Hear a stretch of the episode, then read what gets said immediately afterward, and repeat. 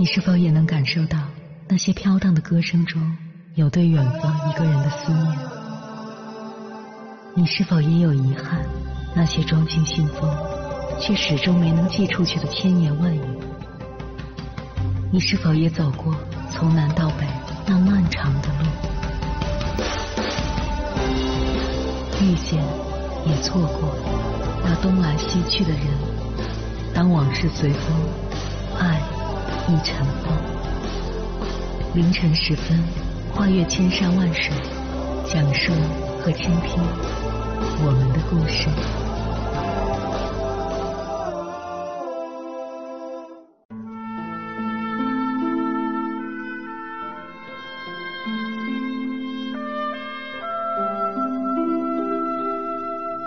欢迎回来，各位夜行者，我是迎波，我要以黑夜为翅膀，带你在电波中自在飞翔。一个孩子的离世，足以造成整个家庭的支离破碎，就像东野圭吾在《虚无的十字架》一书里所写的情节：一对夫妻的孩子被人杀死，他们用尽全力为孩子讨回公道。可是没等到自己想要的结局，夫妻俩就决定分手。明明是心连心的战友，却已经没有办法生活在同一屋檐下，因为只要看到对方，就会想起共同孕育和抚养的那个孩子；只要看到对方，就必须要完成对三人生活到两人生活的心理适应。这对于生者而言，残忍又煎熬。即使相爱，即使那么需要对方的扶持，可越眷恋就越痛苦，是一种矛盾又无力到极致的心理状态。艺术源于生活，相关资料显示，二零一二年中国社会的整体离婚率只有百分之二，但失独家庭的离婚率却高达百分之三十。很多失独家庭不约而同的选择是。男人另组家庭再生孩子，而大龄的中年母亲用后半生缅怀爱子。当然，还有更为彻底的破碎。二零一六年七月，杭州新塘家园东区有一对老夫妻，在女儿白血病去世的一百天忌日，丈夫从十二层高楼跳下，而妻子选择在家吃药自杀。我不禁想问一句：有多少失独家庭能真正走出来？接下来，千山万水只为你，跟朋友们分享的文章名字叫《失独后，我以为和老公的婚姻完了》，作者刘小念。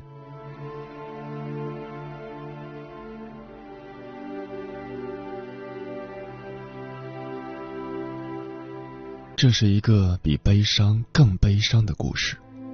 二零一五年，上小学四年级的女儿在上体育课时突发急性心肌炎，猝然离去。她才只有九岁，失独之痛我不想形容。接下来的日子没有最难，只有更难。生活需要继续，但我和老公审核的日子却难以为继了。女儿出事后，校方第一时间叫了救护车，她的体育老师、班主任、校长跟随救护车去了医院。我和沈河分别赶到时，三个老师已经哭成泪人。看到他们的样子，我就知道女儿没救了，整个人的脑子顿时也空了。而这时的沈河在医生面前长跪不起，求他不要宣布死亡，求他再抢救一下。他说。医生，求求你们了！我女儿才九岁，求求你们，我给你们跪下了。沈河是个 IT 男，这辈子我从没见他那样不冷静过。那天，当医生宣告女儿的死亡时间后，他起身打了体育老师，最后是医院三个保安合抱才拦住了他，而他还一直哭喊着要学校为女儿偿命。女儿是沈河的心尖尖，只要他不出差，接送、辅导功课永远是他的任务。人前沉默寡言的沈河，在女儿面前是个话痨，而他也是女儿眼里的超级英雄。他以女儿为主角，为她量身打造了一个童话般的网游世界。每天写完作业，他都会陪女儿在那个世界里遨游。没有了他，沈河的世界塌了。同时坍塌的还有我们的夫妻关系。痛失爱女，我长夜当哭，再不曾完整的睡过一个安稳觉。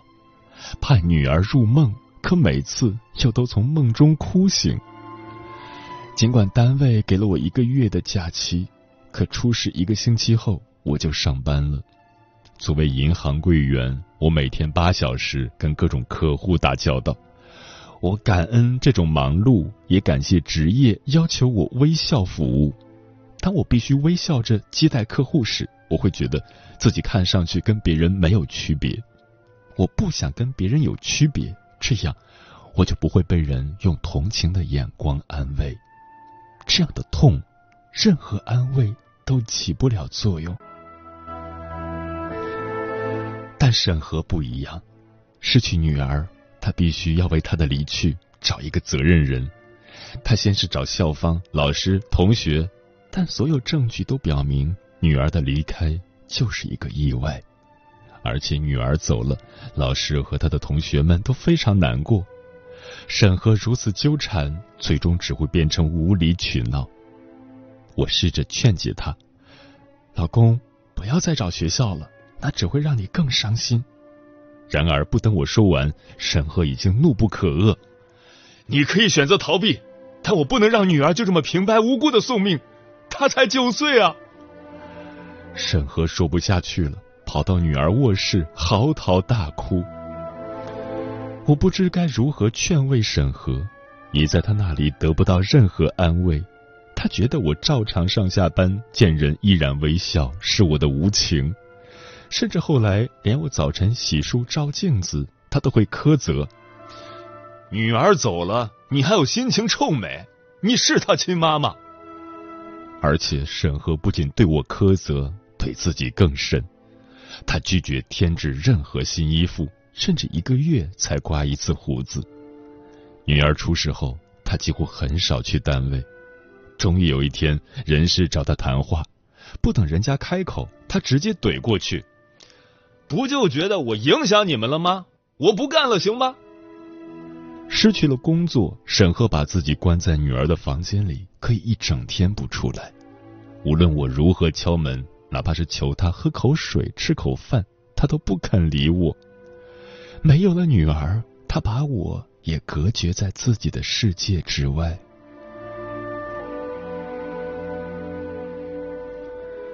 我一次又一次尝试着劝解审核，刚开始他只是不理我，后来只要我出现在他面前，他就会冲我咆哮，说我不配提女儿。他不许我收拾女儿的东西。更不许我进女儿的房间。他说：“你知不知道我对你有多失望？你是这个世界上最冷血的妈妈。”对此我从不辩解，因为我痛，所以我知道沈河有多痛。我以为他需要时间，可是时间并不能抚平他的伤口，只会增加新的悲伤。有天晚上，沈河在女儿卧室循环播放了一整夜的音乐，都是女儿生前最喜欢的歌。他把声音放得很大，邻居半夜来敲门，我只好跟人家道歉。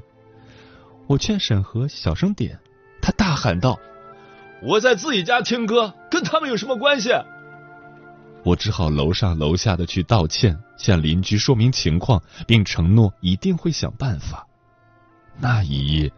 听着那曾经熟悉的音乐，我流泪到天亮。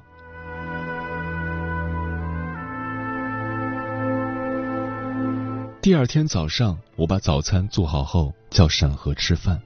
他出来，把所有的饭菜都打翻了。他问我：“你为什么要跟那些人道歉？咱家都这样了，你还想着吃饭？你怎么不去死啊？”他越说越激动，开始推搡我。赶紧从这个家里出去，滚出去！女儿没了，我永远不想再看到你。那天，沈河像魔怔了一样，不分青红皂白，不顾我穿着睡衣就把我推了出去。不管如何哀求，他都不肯给我开门。好在我手里拿着手机，一直等同事帮我送来工作服，才穿着去上班。等晚上回来时，沈河已经换了门锁。我给他打电话，他不提开门的事，只是用绝望的声音说：“女儿走了，你从来没为她做过任何事情，你不配做她母亲，我这辈子都不能原谅你。”是的，沈河找不到任何出口，只能把责任都推到我身上。如果这样能让他好受些，我愿意承受，因为我懂。他的悲伤。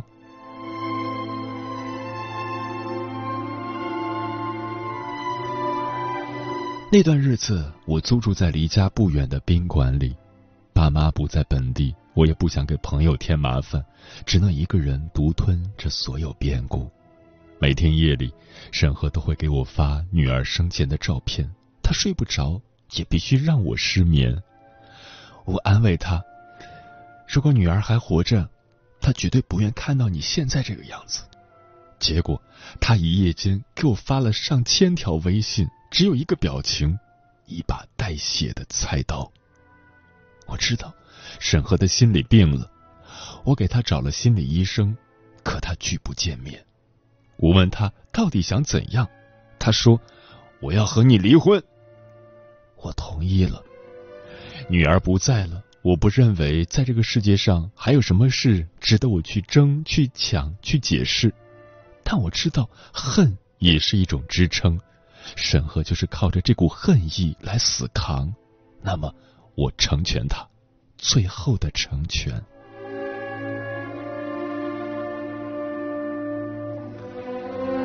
就这样，女儿没了，我们的家也没了。我和沈河面对人生这场最大的变故。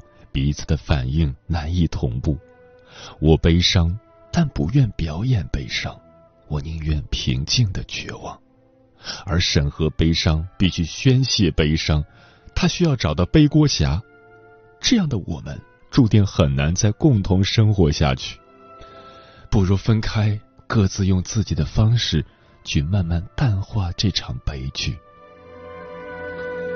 离婚后。我每天像平常一样上班下班，周末我加入了义工团队，有时去海边捡垃圾，有时去福利院帮忙，有时会走访贫困家庭。忙碌会让自己显得充实而有用一点，只是每次想起女儿和沈河，心一下子就空了。我知道，这就是我的余生。有些事情发生了，谁都无力回天。没想到的是，一年后我会在义工团队里遇到沈河。他瘦了太多太多，看上去就像纸片人一样。看到我，他也有些意外，但更意外的是，他主动跟我打了招呼：“你好，晨曦。”听上去更像是陌生人间的客气。嗯，你好。然后我们就都不知道说什么了。后来十几个义工一起帮福利院的花坛做清理，就种上花草后，有人提议一起合影，但这时沈河默默离开了。有人小声议论：“这么不合群，来当什么义工？”是啊，整个人都怪怪的，还挺清高，以为自己是啥名人，还不跟别人合影。不知道为什么，我听了那些话，觉得非常刺耳。你们最好别这样背后说别人。因为你不知道别人经历了什么。平时很少说话的我，那天当着大家的面替沈河说了话。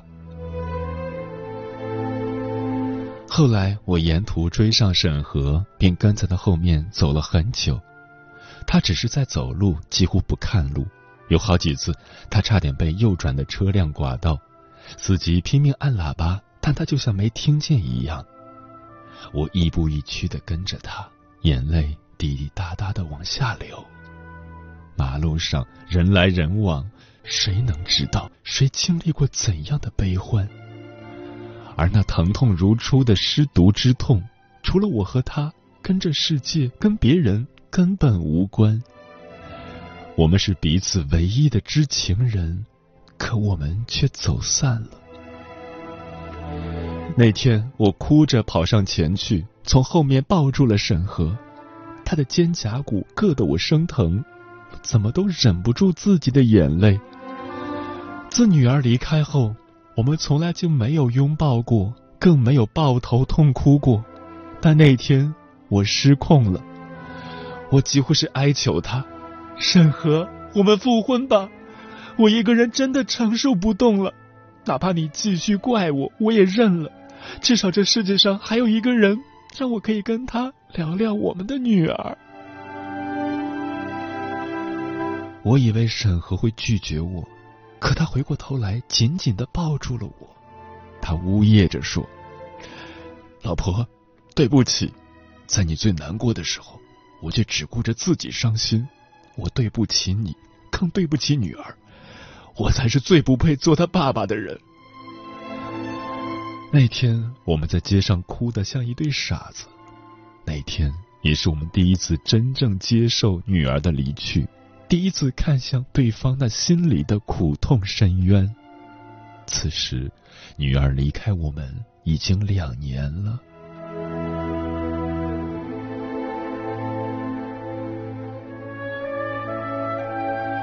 晚上，一向讷言的沈河跟我说了很多。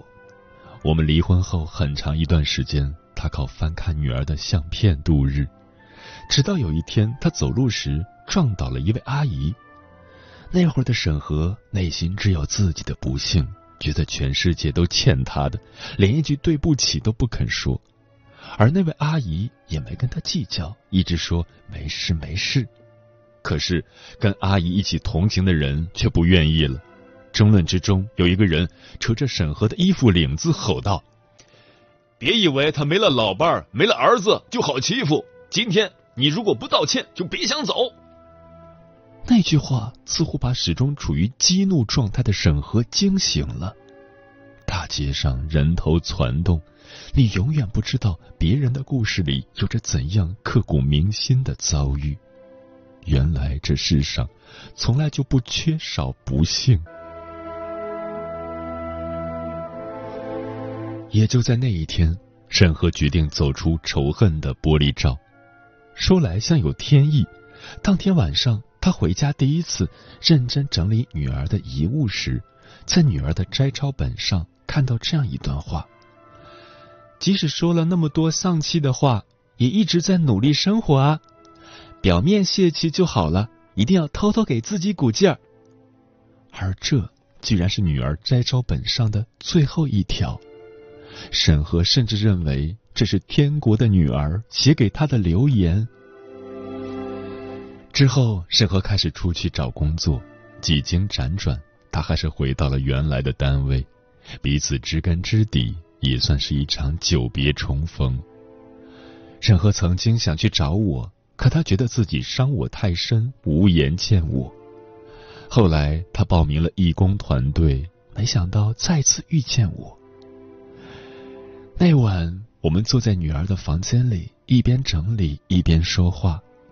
回忆起女儿生前的点点滴滴，仿佛我们的孩子没有离开，只是远行，而我们也似乎从未分开过，只是一对怀念远行儿女的空巢父母。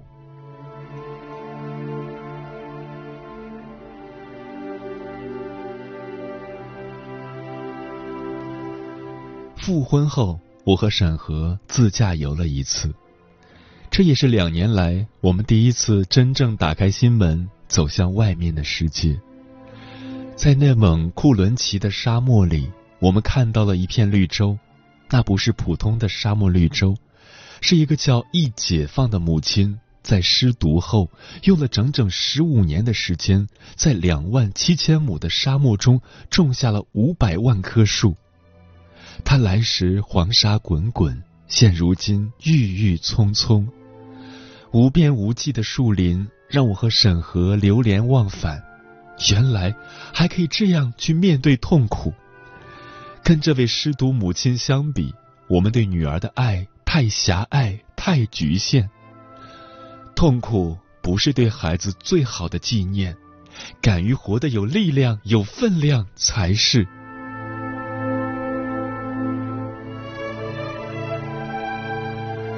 从内蒙归来，我和沈河每天除了工作，开始练习跑步，修复我们被忧伤透支的身体。我们还收养了一只流浪猫，取名叫贝贝。每个周末，我们依然会去做义工。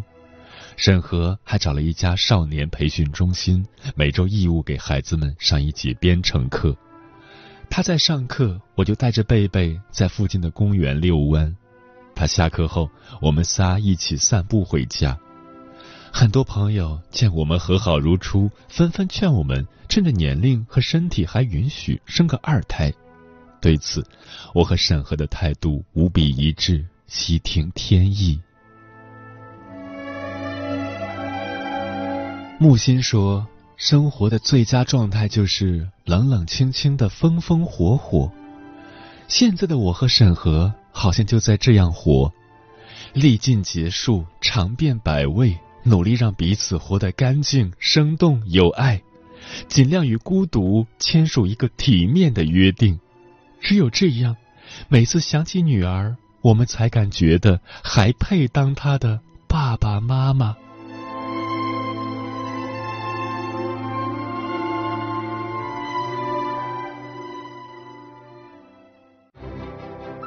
每一个深夜都有浓浓思念，每一段青春都有万水千山，千山万水只为你，千山万水只为你，正在路上。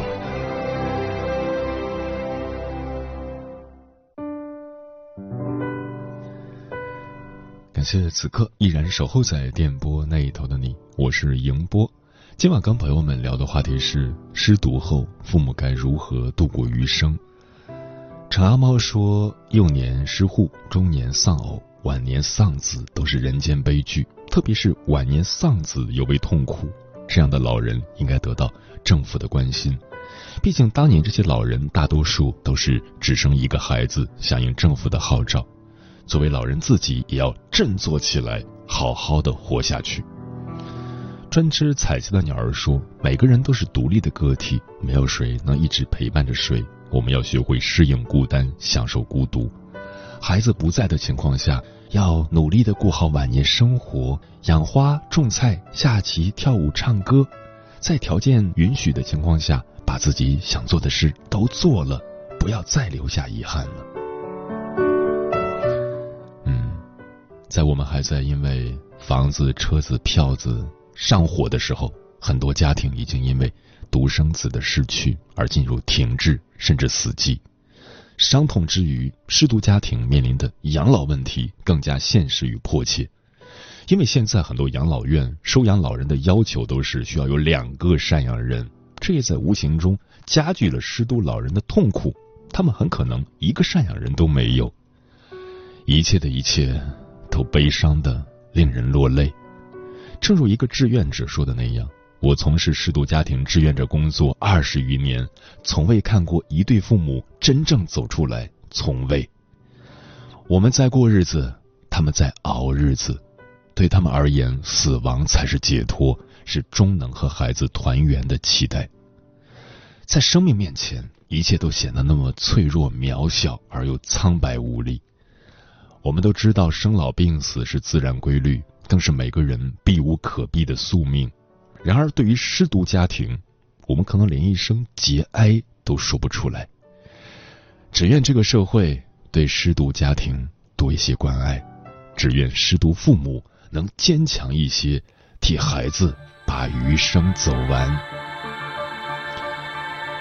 时间过得很快，转眼就要跟朋友们说再见了。感谢你收听本期的《千山万水只为你》，晚安，夜行者们。